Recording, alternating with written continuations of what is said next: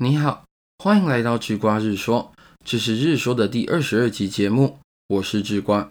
日本第一的男公关罗兰，在他的半自传性质的著作《我和我以外的》中，描述了这样的一个场景：当年刚踏入大学的罗兰啊，强烈地感受到大学的氛围与自己不合，于是毅然决然地打算踏入歌舞厅，成为男公关。想当然，无论是家长、师长、同学或是朋友，都是极力的在反对着。可是罗兰的意愿呢，并没有被这些负面话语否定。他本人是这么说的：即使一百个人中有一百个人说不行，也有可能是这一百个人全都错了，不是吗？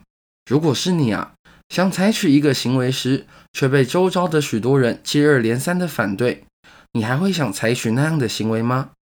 如果你会听从别人的意见的话，那你得理解这种思维模式其实很可怕，也算是民主制度带来的诟病之一。认为多数人的意见就是正确的意见，少数人的意见就是错误的意见。但是明明也很有可能，少数人所说的事情才是正确的吧？在著名思想家塔雷伯的著作《黑天鹅效应》中，提到了所谓的火鸡事件。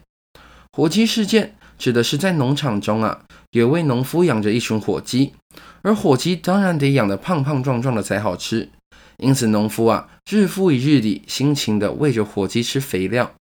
这时候啊，火鸡们的内心就很开心啦，每只火鸡都认为这个世界真美好，每天农夫都会来给食物，而且根据经验法则，只要农夫来的次数啊持续的越久。就代表身为火鸡的自己更安全，更能享受幸福的生活了。可是这群火鸡怎么可能知道啊？一切美好的幻觉在感恩节的前一天就会通通破灭。好，上面就是火鸡事件。现在智瓜要请你想象，如果这时候有一只火鸡早就发现了感恩节的事情，然后不断地跟身边的火鸡朋友警告说：“哎，我们得赶紧逃走，危机就要来了。”假设啊，那只先知火鸡跟一百只火鸡朋友说了，最后会有几只火鸡相信他呢？估计一只都不会有吧。如果你对火鸡事件不熟，或是不甚认同的话，那只瓜就用大哲学家柏拉图的寓言，试着再说服你一次。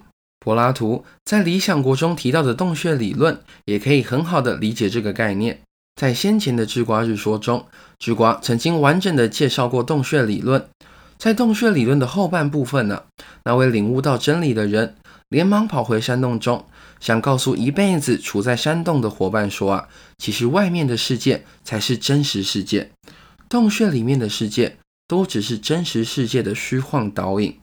可是当他说出口的时候，原本的同伴都认为他疯了，甚至群起辱骂与惩罚那个悟得真理的人。所以啊，不要被多数觉误导了。群众是愚昧的，民主制度的真谛，并不是表决出一件最为正确的事情，而只是选出一件所有人妥协后大多能接受的结果。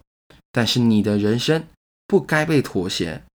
当你有一个梦想，如果周遭的人们都来泼冷水，即使一百个人中有一百个人都认为你做不到，你要做的并不是妥协或放弃，而是要去证明。那一百个人全都是错的。